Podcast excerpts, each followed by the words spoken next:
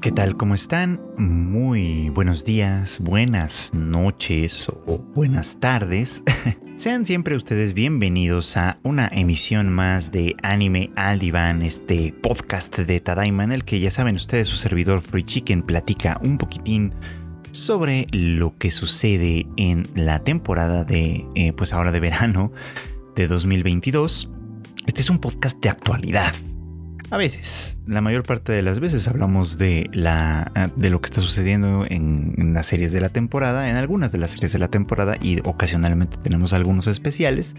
Así que bueno, pues tratamos de que sea eso, sobre todo un tema de actualidad. ¿Y qué más actual que eh, hablar un poquito sobre el estreno apenas recientito de Cyberpunk Edge Runners, la serie realizada por Studio Trigger que pues sí de alguna manera se desprende del juego este de Cyberpunk 2077 que se bueno que salió ya hace que ya un par de años más o menos y que bueno pues ustedes recordarán si, si estuvieron más o menos al tanto de lo que sucedió en aquel momento pues que se trataba de un juego por un lado muy esperado muy anticipado muy prometido que iba a ser como la experiencia definitiva en el terreno de los videojuegos, o sea, como que iba a cambiarlo todo prácticamente, y resultó pues un fiasco en primer lugar, porque aparte de que uh, sufrió muchísimos, muchísimos retrasos, eh, cuando finalmente llegó, pues la verdad es que las condiciones no fueron las esperadas, no, no entregó lo prometido, digamos, y, y bueno, pues creo que mucha gente se quedó con un mal sabor de boca. Tal vez otros no tanto, pero sí eh, hubo mucha gente que se quedó con un mal sabor de boca todavía de ese juego, ¿no? Pero eh, justo por las fechas en las que también se estaba ya anticipando su salida, su salida de verdad, su, estreno real, digamos, eh, se dio a conocer la nota, ¿no? De que el estudio Trigger y pues toda la gente a quien conocemos y reconocemos por pues por series como Kill la Kill, esto, no sé, BNA y demás, pues iban a estar involucrados en la producción de esta serie Cyberpunk Edge Runners que iba a funcionar pues sí como un producto paralelo. Y bueno, llegó el 2022, eh, ya finales del año prácticamente, porque pues ya estamos en septiembre, y se estrenó finalmente en Netflix esta serie. Ahora, eh, no voy a hablarles de toda la serie porque la verdad es que solo he, tenido oportunidad de ver un par de episodios, los primeros dos de hecho. Los dos de 10 no es poca cosa, pero tampoco es mm, mm, demasiado, digamos. Pero sí quiero platicarles un poquito sobre lo que, sobre mi percepción, mis primeras impresiones a propósito de lo que ofrece, ¿no? Tengan en cuenta que eh, cuando yo hablo de esta serie, o, al yo hablar de esta serie más bien, lo que eh, vamos a tener o lo que voy a, puedo ofrecer es una percepción de la serie solamente. Hay muchas cosas que yo desconozco porque como yo no he jugado y probablemente no lo haré el juego de Cyberpunk, pues probablemente eh, algunos elementos contextuales que quienes ya jugaron el juego entenderán mejor, pues podrán a mí pasarme por alto, ¿no? Eso es algo que sucede cuando uno se adentra a un mundo que ya tiene otras construcciones, que ya tiene otros contextos, etcétera, ¿no? Eh, idealmente no tendría que ser así. Idealmente eh, uno tendría que poder eh, pues entrar a ver esta serie sin tener conocimiento del juego y tal vez así es como uno podría, no sé, sentirse atraído, inspirado a jugarlo o a volverlo a jugar, qué sé yo. Pero en fin, el chiste es que eh, voy a hablar sin ese conocimiento. Entonces, si ustedes son fans y grandes jugadores y están perfectamente al tanto de lo que ofrece o lo que ofrecía en su momento Cyberpunk 2077, les ruego que me tengan paciencia porque es algo que, eh, pues por lo menos yo no conozco. Eh, llama mucho mi atención de esta, pues de esta producción, digamos, ¿no? Primero, pues varias cosas. Creo que en el tema visual, el tema de la animación, pues la verdad es que no desmerece en absoluto. Está bastante bien realizado y logrado, pero no sé, en el, al menos este, en este primer par de episodios. Todo se ve muy bien. Sí logra transmitir, creo yo, una parte esencial del género cyberpunk, que es básicamente como estas, esta ciudad, eh, pues sí, que además el cyberpunk a menudo se desarrolla en ciudades, ¿no? Estas ciudades que, si bien son futuristas, que tienen acceso como si fuera la cosa más natural del mundo a tecnología que para nosotros sería pues eh, eh, extraordinaria, digamos, ¿no? Pero que al mismo tiempo conjunta una, podredumbre humana que es muy, muy evidente, ¿no? De hecho, desde el desarrollo mismo de la ciudad se observa, ¿no? O sea, cuando vemos a, David, nuestro protagonista, en su camino a, la escuela, ¿no? vemos, por ejemplo, cómo mm, en su paso, digamos, como por la ciudad, hay, hay, hay al menos como varias, varios elementos contradictorios, digamos, ¿no? Como con esta imagen. La, de ellos, por ejemplo, es que pues, él saliendo de su barrio, eh, pues hay bastante basura, ¿no? Gente en la calle que está drogándose, masturbándose abiertamente, eh, como que hay de alguna forma poco cuidado con ese tipo de privacidad y demás, ¿no? O sea, la, gente está ahí siendo... Um, podríamos decirlo que desde un punto de vista civilizatorio, entre comillas, podríamos decir como animales, ¿no? Así, satisfaciendo sus necesidades corporales más básicas como animales. Eso sí, con tecnología, por supuesto, ¿no? Eh, y luego cuando ya David camina un poco más, avanza un poco más a las zonas más nice de la ciudad, más bonitas, digamos, ¿no? Pues la ciudad se ve un poco diferente, ¿no? Hay, eh, señalización en las calles, en las calles mismas, en el pavimento mismo, que son como si fueran pequeñas pantallas de LED que cambian cuando el semáforo se pone en verde, por ejemplo, ¿no? Que eh, muestran publicidad de una manera muy muy llamativa, muy atractiva, jardines muy bonitos, eh, parques, bueno, paseos bastante bastante bonitos, etcétera, y que obviamente pues ahí podemos ir viendo cómo hay personas, como hay que tienen mm, pues sí implantes, ¿no? Que es otra de las características esenciales del del cyberpunk, ¿no? Es este implantes que de alguna manera ofrecen ciertas mejoras al cuerpo humano en muchos de sus aspectos, ¿no? Ya sea físicos, ya sea este, mentales, en fin, pueden ser un poco de ambas cosas claramente, ¿no?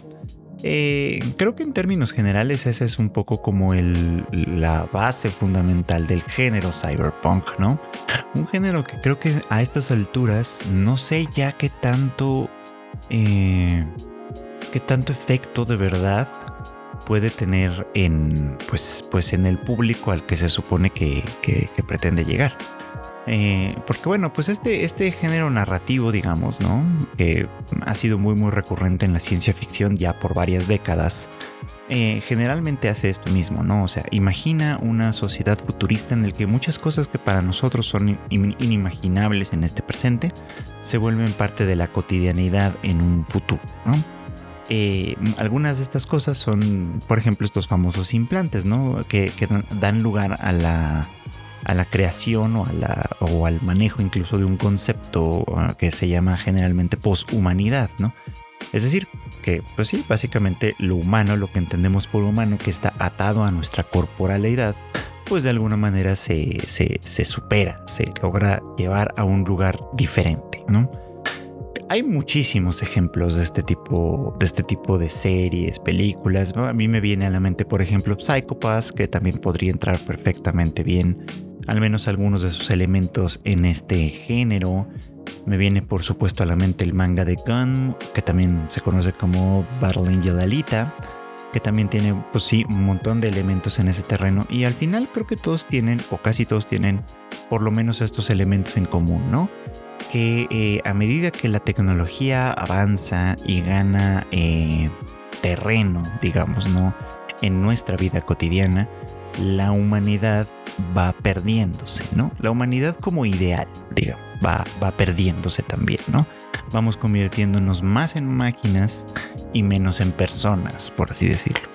Y eso es una crítica pues que se hace mucho ya, en realidad desde ya, de esta, desde esta era un poco como postmoderna, digamos, en la que si bien no tenemos implantes eh, cerebrales, chips, eh, piezas de nuestro organismo que sean que, que nos, den habilidades eh, suprahumanas o yo que sé, aunque todavía no llegamos a ese punto, lo que sí tenemos, por ejemplo, pues es nuestro smartphone a la mano, ¿no? Por ejemplo, ¿no? Que lo mismo contiene un montón de información de nosotros, nos permite tener acceso a nuestro dinero, a nuestra información personal, a toda la información que necesitemos, yo que sé, y por supuesto se vuelve una memoria adicional, por así decirlo, ¿no? Eh, a, menudo además decimos esto, ¿no? O sea, yo ya no me sé, eh, como los millennials a lo mejor todavía tenemos esta experiencia, ¿no? De que, de que cuando éramos pequeños una de las cosas que había que aprenderse muy pronto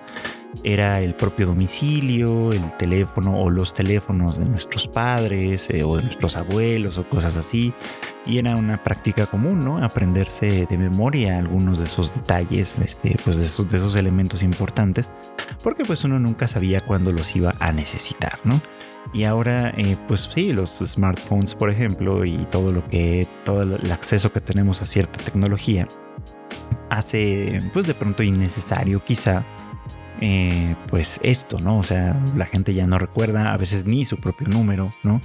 Eh, y no lo considera necesario, o sea, precisamente porque tenemos acceso a esta tecnología con mucha facilidad y con mucha cotidianeidad, pues pareciera como que, pues sí, nuestra mente decide que es como innecesario seguir aprendiendo esas cosas de memoria y mejor la destinamos a otras cosas completamente diferentes, ¿no? Eh, eso es un ejemplo muy burdo al final del día, pero un ejemplo un poquito de cómo eh, esto que, el género cyberpunk advertía, pues de alguna manera tiene algo de realidad. No que perdamos nuestra humanidad, porque más bien podríamos decir o argumentar quizá que la humanidad va cambiando conforme va cambiando con su relación con la tecnología, y esto es desde siempre, sobre todo si entendemos como tecnología, por ejemplo, las primeras herramientas, ¿no?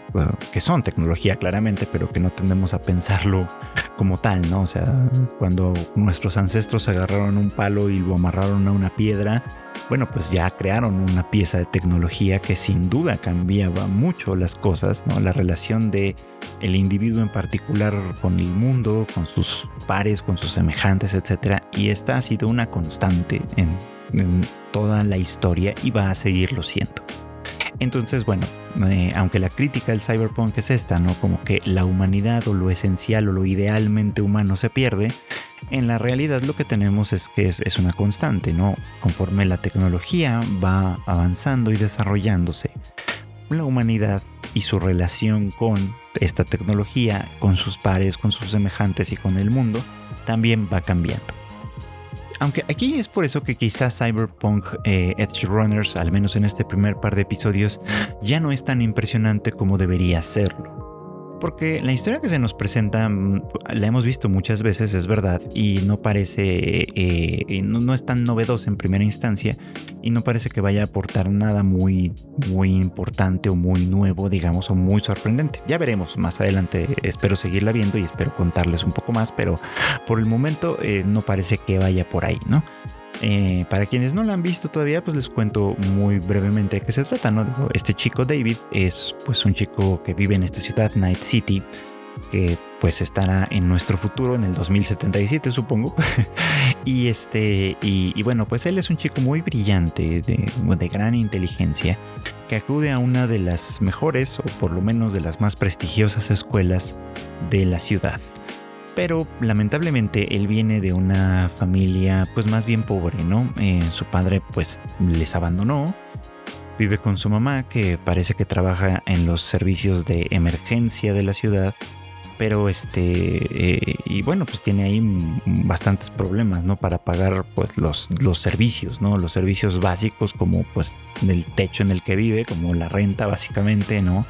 Este, los servicios básicos de como la lavandería. Hay una escena dedicada precisamente a ver cómo eh, la ropa le queda medio lavada porque pues no tiene suficiente crédito y es como bueno qué clase de tecnología te acepta lavarla te acepta em, iniciar el ciclo de lavado y antes de pagarlo completo y dejarte ahí toda la ropa mojada no bueno no sé supongo que eh, eh, simplemente está hecho para enfatizar esta circunstancia no pero bueno, pese a todas estas, carencias, él va a una de las mejores escuelas. Y esto tiene eh, pues también efectos en su, en su situación social, ¿no? Porque obviamente todo el mundo sabe que viene de una familia pobre, que se batalla muchísimo para pagar la colegiatura, por supuesto, y que pues básicamente pues él no tiene acceso a cosas que eh, pues para los otros son completamente naturales, ¿no? Por ejemplo, para tomar las clases, que son obviamente en un mundo futurista, pues son una cosa muy distinta a lo que tenemos nosotros,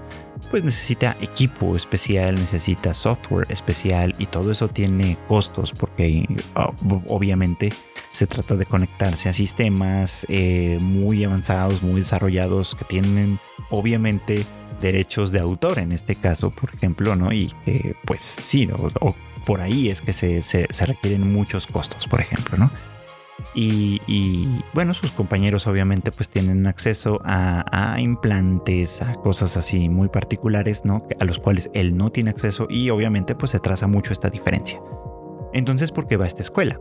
Bueno, pues la gente que tiene hijos seguramente sabe y seguramente se habrá dado cuenta que eh, a menudo pues llevar a los chicos a la escuela más allá de, de, ser algo como para educarles y para que tengan herramientas para el futuro, etcétera, desde el punto de vista del conocimiento, muchas veces el, propósito en realidad, o un propósito importante, es codearse con gente de cierta clase, de, cierta, de ciertos lugares, que, que, tienen acceso a ciertas experiencias. ¿Por qué? Porque eso puede permitirle al chico que acude a estos lugares, pues empezar como a sentirse cómodo en esos ambientes y obviamente irse abriendo un camino que va más allá del conocimiento, que también va por el terreno de lo social, por supuesto, ¿no? Entonces, esto creo que pues cualquiera que viva en una, en una ciudad y que tenga cierto acceso a, conocer cómo funcionan las clases medias y demás, pues se dará cuenta de que, de que esto es algo que todavía hoy se sucede, se desarrolla y en el futuro, por lo menos en el futuro que imagina esta serie, también lo hace, por supuesto, ¿no? Eh, pero bueno, en esencia, todo esto, eh, todo lo que va sucediendo en los primeros dos episodios, donde, bueno, vemos esta diferencia social, vemos que David se mete pues en algunos aprietos que de alguna manera le llevan a tomar una decisión un tanto extrema, este, y obviamente pues a partir de aquí se va a construir la historia en donde él se va a enfrentar, supongo yo, pues tanto a su propia decisión como a las contradicciones inherentes de la sociedad en la que vive y bueno, pues ya les platicaré más adelante qué tal se desarrolla esto, pero bueno, en esencia esa es la idea, ¿no? Y, y, pues sí, ¿no? O sea, creo que por ahí el problema es que hemos visto esto tantas veces de la misma forma que quizá pierde un poco como de novedad. Pero la crítica del género cyberpunk sigue siendo válida, me parece a mí, en un, punto muy, muy importante, ¿no? Eh, lo que tenemos en estas sociedades que imaginamos, futuristas y todo lo demás, donde, insisto y enfatizo, hay acceso a un montón de cosas que nosotros no imaginamos, lo interesante es que el acceso a cosas que sí conocemos, que sí imaginamos y que siguen siendo esenciales por muy futurista que sea este lugar, eh, siguen siendo escasas, ¿no?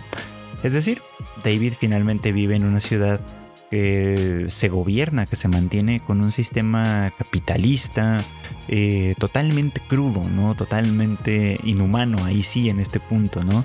Donde eh, los servicios de emergencia te atienden únicamente si eres cliente, por supuesto, ¿no? Donde eh, no, se, no, se tientan el corazón y te pueden dejar morir en una circunstancia cualquiera, ¿no?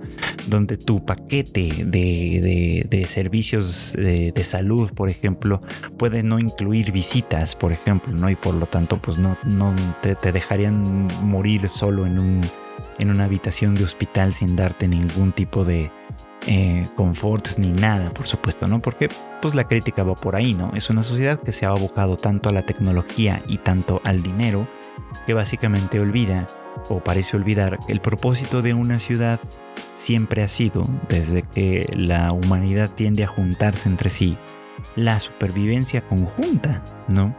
Es decir, eh, al ponernos en una circunstancia como esa, en donde el individualismo, vamos, se ha vuelto algo tan eh, profundo, tan grande, digamos, tan fuerte, ¿no? tan, tan, tan pervasivo en, la, sociedad, pues básicamente estamos abandonados. Por mucho que estés en una ciudad, por mucho que estés eh, rodeado de gente, en realidad estás solo. Y, y, esa es una crítica no solo al individualismo de algunas sociedades occidentales, sino que también es una crítica al final del día a una sociedad que empieza a valorar cosas o que le da más valor a cosas pues básicamente como el dinero y la tecnología, y le resta valor por supuesto a la gente que produce, que de alguna manera trabaja por ese dinero, le resta valor a la gente que desarrolla, usa y, extiende el uso de la tecnología, le resta valor a final de cuentas a lo que, a lo que consideramos como su objetivo cultural y demás, ¿no? Entonces, pues es como interesante por ese lado, insisto que sigue siendo una crítica válida, pero creo que precisamente porque le hemos visto tanto y porque a menudo eh, se distrae uno o es fácil distraerse con las imágenes y con estos aspectos tecnológicos que se nos muestran como futuristas, pues puede ser que se pierda un poco el tema, ¿no?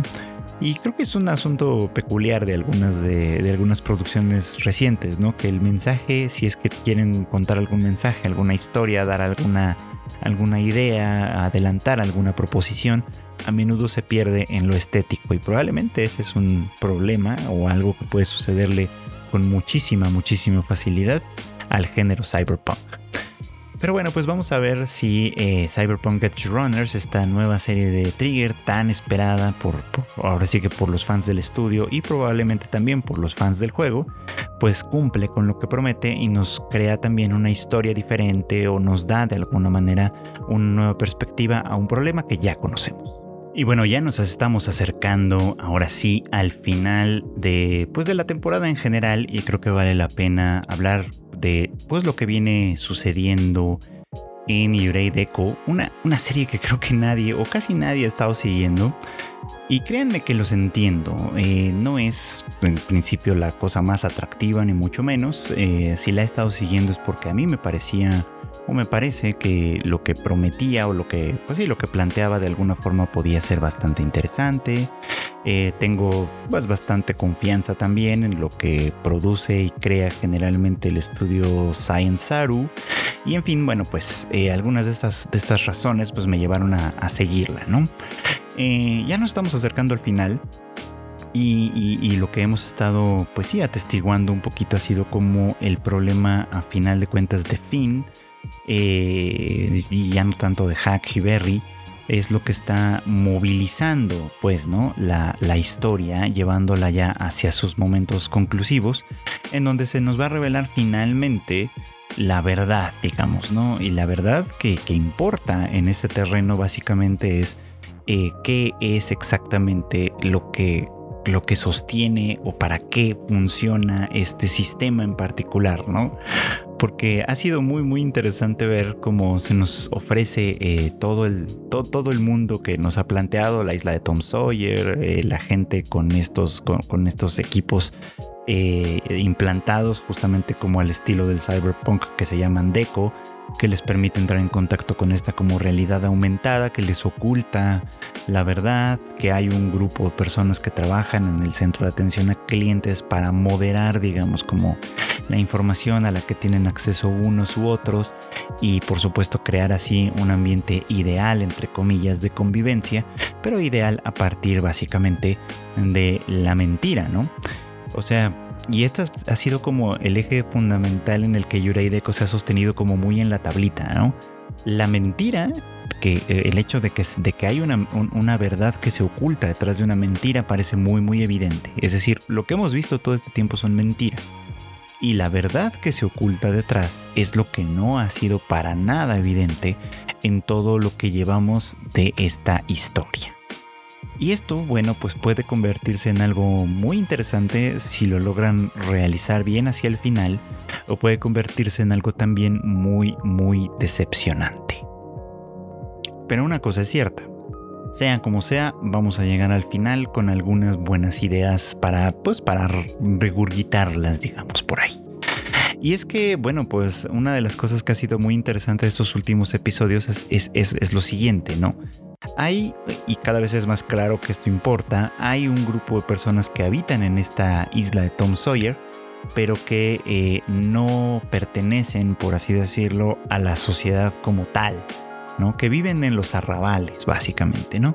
Que desean de alguna forma formar parte de esto, eh, pero no pueden hacerlo porque, pues básicamente sí, sus, sus decos son ilegítimos, el LOP, que es como una suerte de moneda de cambio en este punto, esto no... Mm, ¿Cómo decirlo aquí? pues, pues no, no siempre se consigue de maneras, de, maneras legales y por lo tanto no siempre puede decirse que tiene valor. A pesar de estar fuera del sistema como tal, el centro de atención a clientes eh, les controla, les tiene ubicados en términos generales y puede interferir en sus actividades en el sistema, por supuesto, ¿no? Digo, creando una, creando de una manera muy gráfica justamente esta idea, ¿no? Como un gobierno eh, dice gobernar para todos, por lo menos democráticos, por ejemplo, pero en la realidad lo único que hace es gobernar, pues para aquellos que están más, este, pues más cercanos a él, por supuesto, ¿no? Y toda la gente de la periferia y demás, pues puede ser utilizada, puede ser, eh, está sujeta de igual a la autoridad, etcétera, pero no vela realmente por sus intereses. Y, fin, pues ya lo platicábamos en otro capítulo de este podcast, tiene esta, eh, pues este resentimiento, por supuesto, ¿no?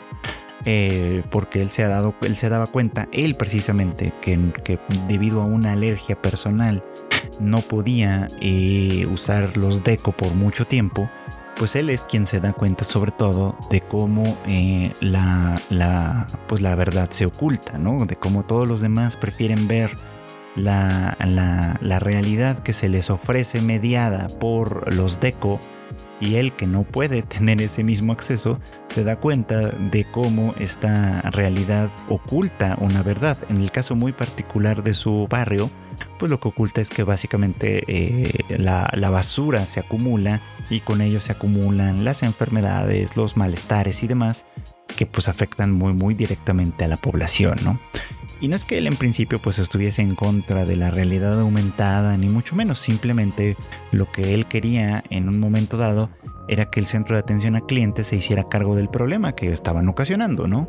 Eh, es decir, parece que en ese punto Finn estaba perfectamente eh, adaptado a la idea de no formar parte del todo de este sistema, al menos no como la gente a su alrededor que lo anhelaba mucho, pero sí eh, reconocía por lo menos que había pues cierta responsabilidad de la cual tenían que hacerse cargo.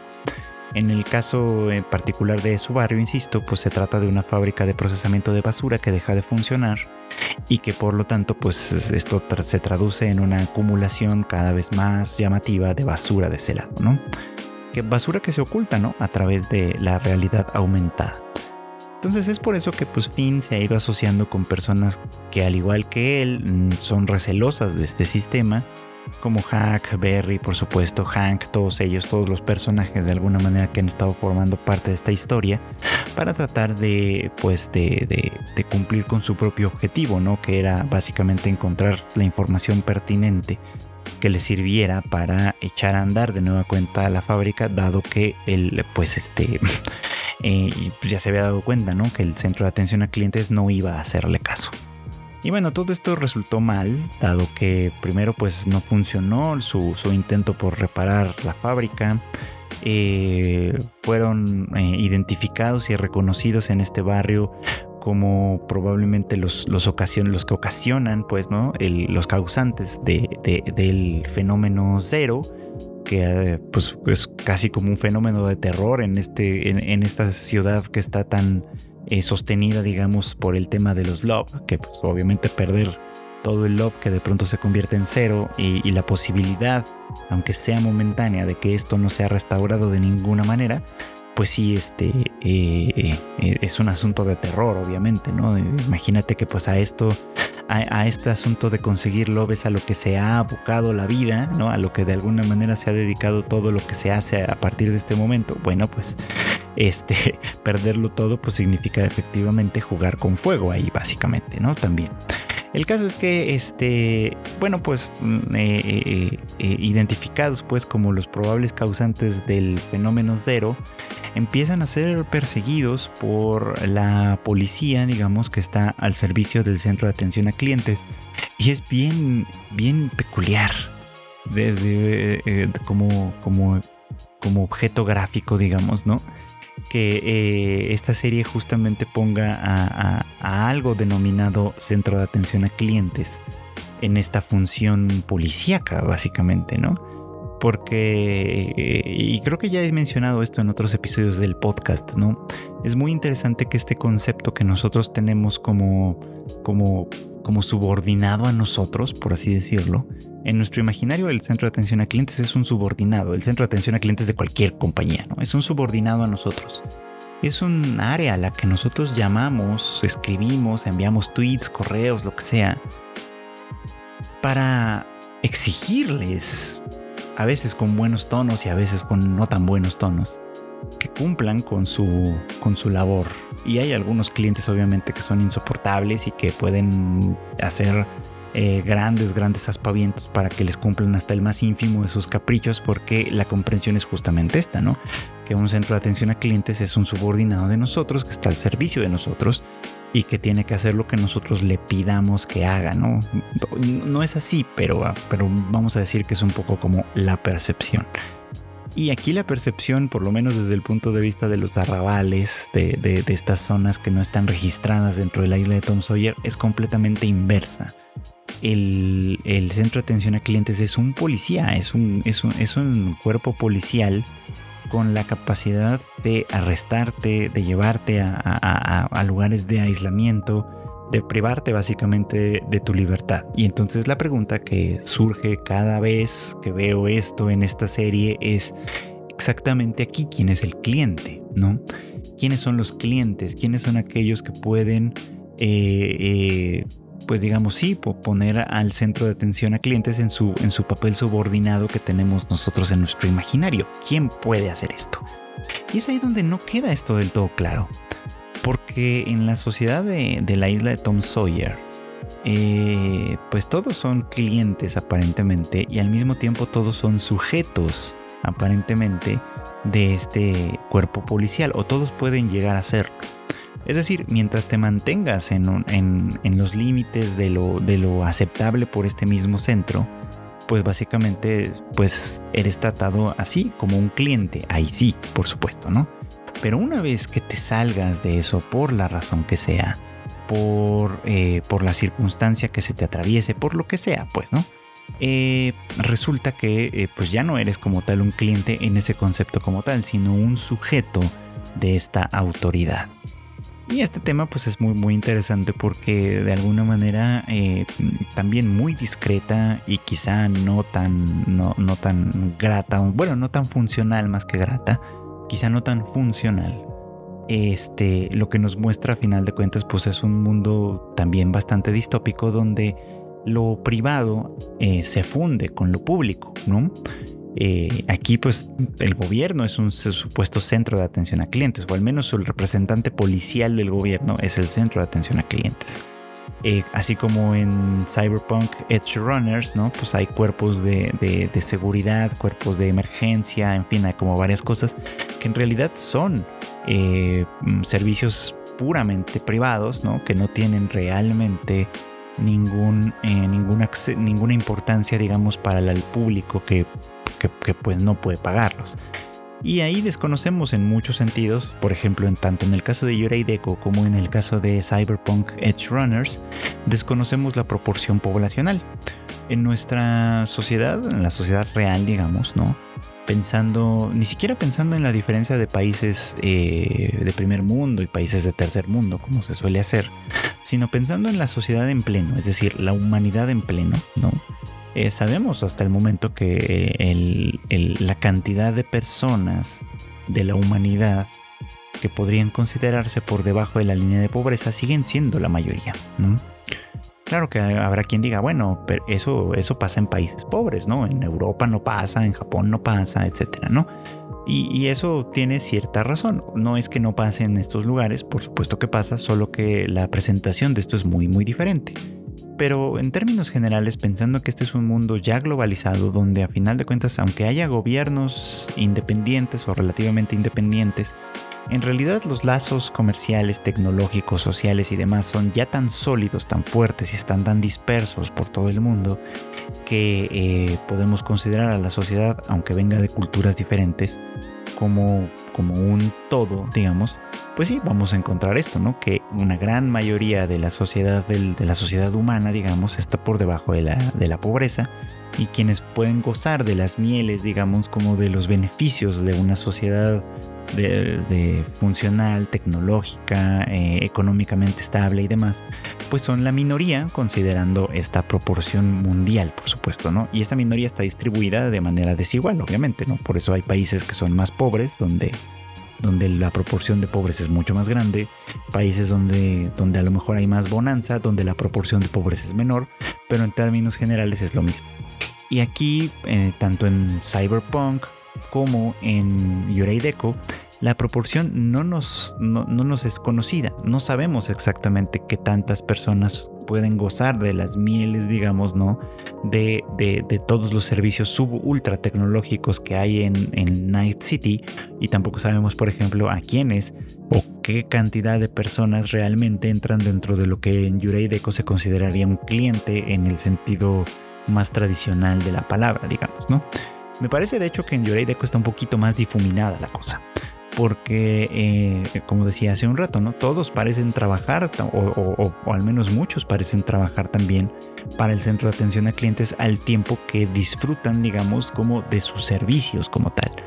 Hasta que te sales de cierta línea y resulta que ya entonces ya no eres un cliente, ya no eres un cliente que elige un servicio, digamos, sino que más bien eres un sujeto de esta justicia eh, que en realidad pues solo obedece al propio sistema, no obedece a la gente a la que se supone que sirve, ¿no? Y eso es una realidad además, ¿no? Que, que creo que está bastante inspirada, digamos, ¿no? En las ideas de Foucault, ¿no? Desde, desde el panóptico, ¿no? Eh, este, imaginado con el, con el pavo real este de los, de, los, de los mil ojos, por supuesto, ¿no? Con las, con las cientos de cámaras que de alguna manera están vigilando constantemente la ciudad, obviamente, ¿no? Y además con toda esta supervisión de los contenidos que se hacen a través del centro de atención a clientes y todo esto. Entonces está como mucho más difuminado, que creo que es algo que de hecho sucede también, eso sí sucede más en nuestro mundo, ¿no? En nuestro mundo real, donde lo privado y lo público de alguna manera se están comenzando, o más bien, se están fundiendo de una manera mucho más cínica quizá de lo que podían haber hecho en otros momentos y creando así una sociedad cada vez más desigual pero además donde las desigualdades no son salvables ya o, son difícilmente salvables por el puro esfuerzo individual. Eh, creo que pues estas dos series tienen por lo menos esos puntos en común que, que, pueden llegar a ser interesantes.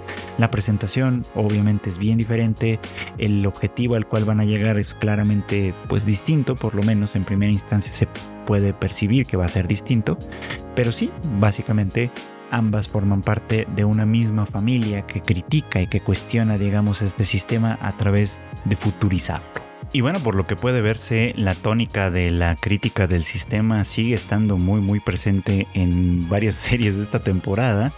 Y pues ahí está también en Licorice Recoil, que tuvo un capítulo espectacular, me parece a mí, en términos, en términos generales que obviamente pues va a sentar las bases para ya desembocarnos hacia el final de esta historia, que la verdad es que ha sido una de las que más he disfrutado esta temporada. Y bueno, pues eh, creo que esto también ya lo he comentado en otros episodios y vale la pena enfatizarlo una vez más, pero nuestro villano, Majima, eh, como, como algunos eh, terroristas en el mundo, no todos, obviamente hay gente que efectivamente disfruta mucho de, ejercer el terror, pero hay, hay, terroristas ideológicos, como los llamaba yo en otro momento, y una de sus funciones es precisamente la de mostrar algunas de las verdades más incómodas, ¿no? Y bueno, en este episodio hemos visto cómo de alguna manera el plan de, Majima se ha ido desarrollando, ¿no? El, tráfico de armas que vimos al, al, principio de la serie, que derivó en la expulsión de Takina eh, del cuerpo de Direct Attack.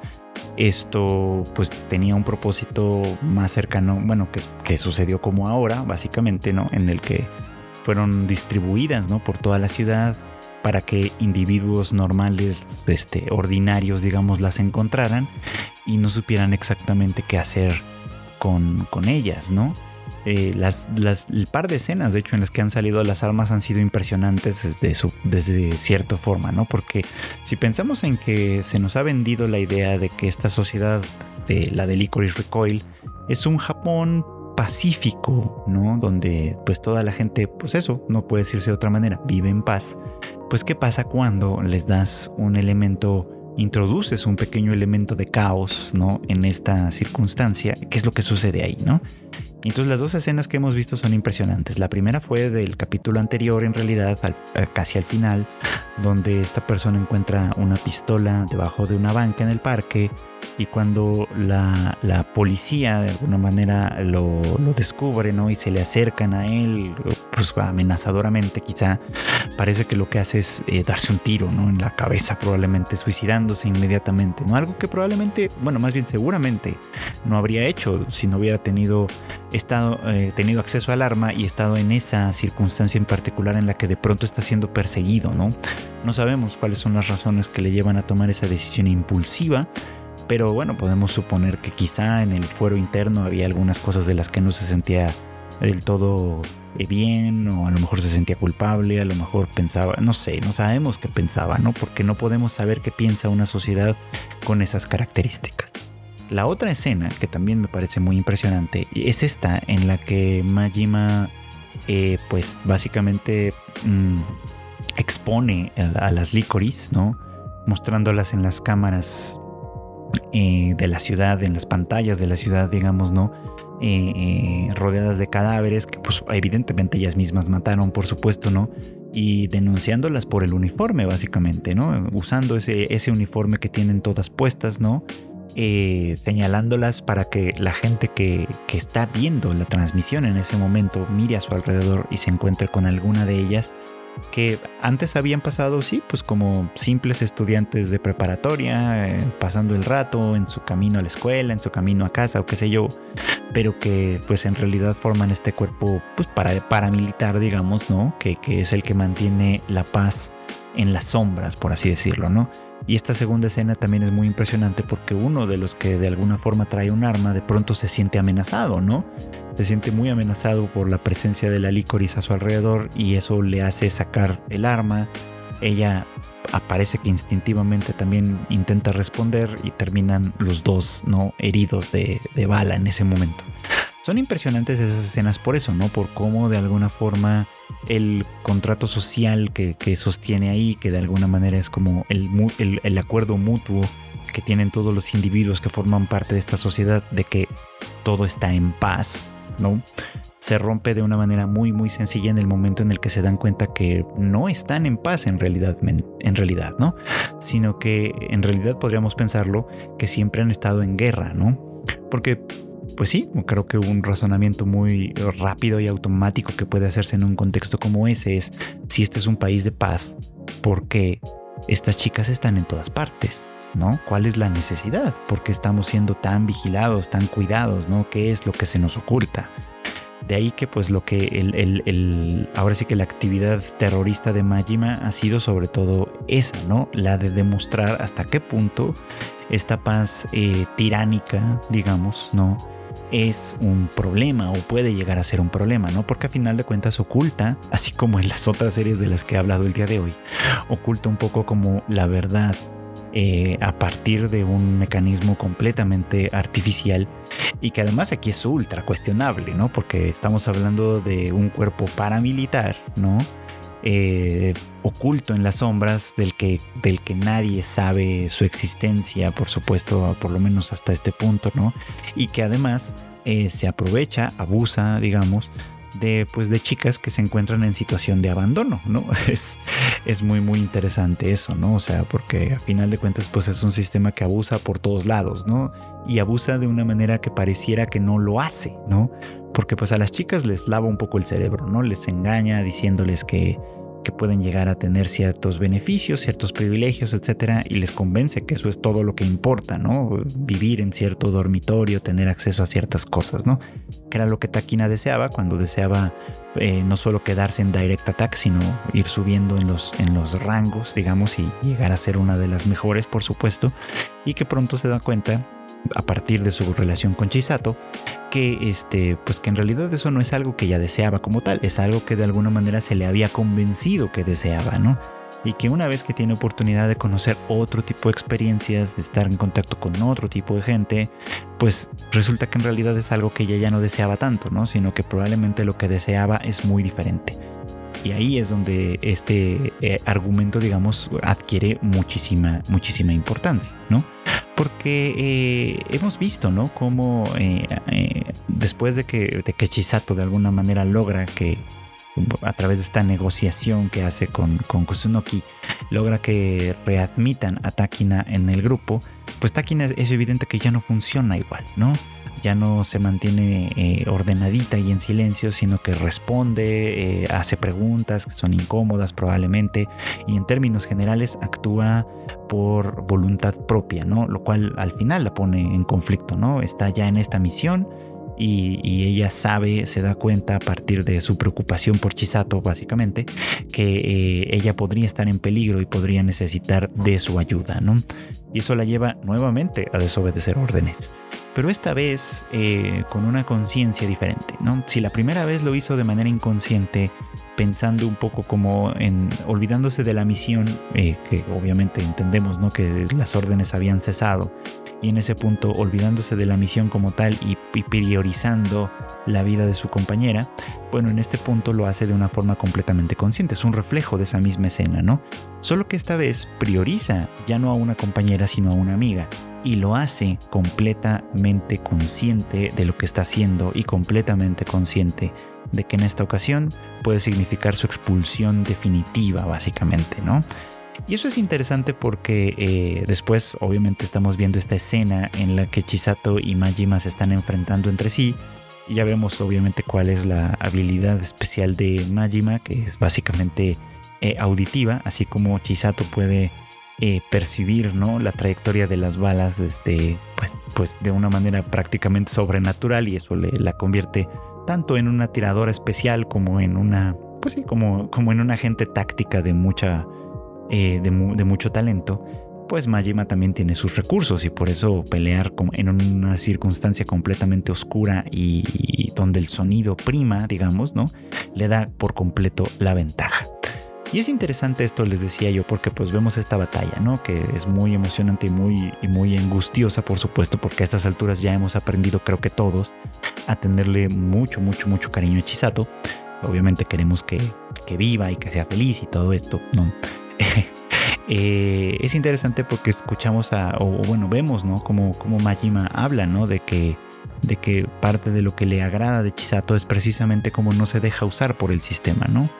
Como eh, a partir de esta pequeña confusión que, que, tiene que ver con el momento en el que le dieron el corazón mecánico y todo esto, que ella interpreta a Yoshi como un salvador y que por lo tanto ella tiene que seguir sus pasos y salvar a otras personas, que bueno, pues es algo que Majima valora como tal, ¿no? Que pese a que sigue funcionando como una licorice, de la misma manera que muchas de sus otras compañeras, lo hace por fuera, lo hace en sus propios términos y bueno, pues en esencia no se deja usar por el sistema como tal, ¿no?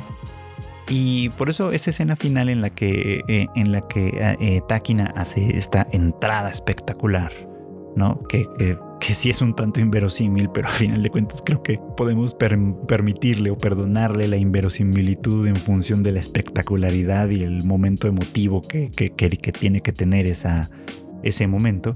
Majima incluso se lo vuelve a repetir, ¿no? Entonces, tú eres, no eres alguien que me interese como tal, ¿no? Se lo dice directamente a, a, a Takina, ¿no?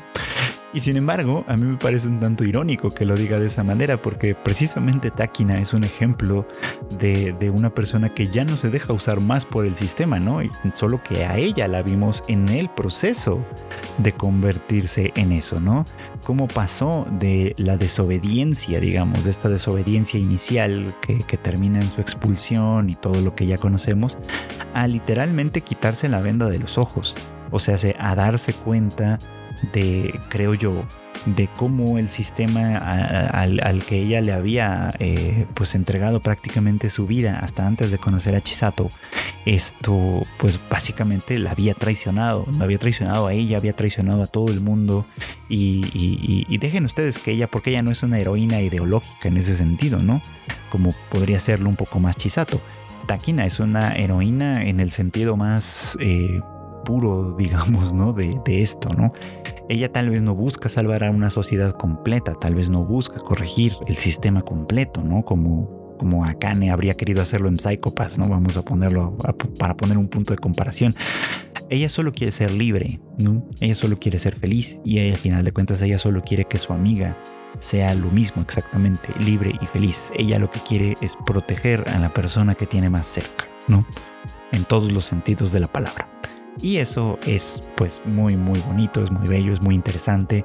Eh, tiene un trasfondo que puede ser bastante notable y que pues sí, da lugar a un a un contexto en términos generales muy bien desarrollado. Creo que de hecho hasta el momento, eh, considerando que nos quedan uno o dos episodios más este, para, para finalizar con Licorice Recoil, hasta el momento creo que ha cumplido con las expectativas, ¿no? Eh, creo que incluso las ha superado, o sea, creo que yo, yo esperaba una serie que fuera entretenida y visualmente atractiva y, me ha dado algo más que eso en términos generales. Me, me hizo eh, emocionarme y sentirme cercano quizá con las dos protagonistas a quienes pues ya les tiene uno mucho cariño, por supuesto. Eh, la historia de trasfondo me parece interesante. Creo que podría desarrollarse un poco más, por supuesto, pero aún si se queda con algunas insuficiencias, creo que logra, al menos hasta el momento, establecer muy bien cuál es su punto. Así que pues por ahí es que se, se ha convertido claramente en una de las series más populares de la temporada porque pues va triunfando en todos los sentidos, por lo menos hasta el momento. Y bueno, pues esto fue todo por hoy. Muchas gracias como siempre por acompañarme en el anime al diván. Ya saben ustedes que este podcast sale todos los miércoles o casi todos los miércoles por lo menos en punto de, bueno, no, en punto, en algún momento del día.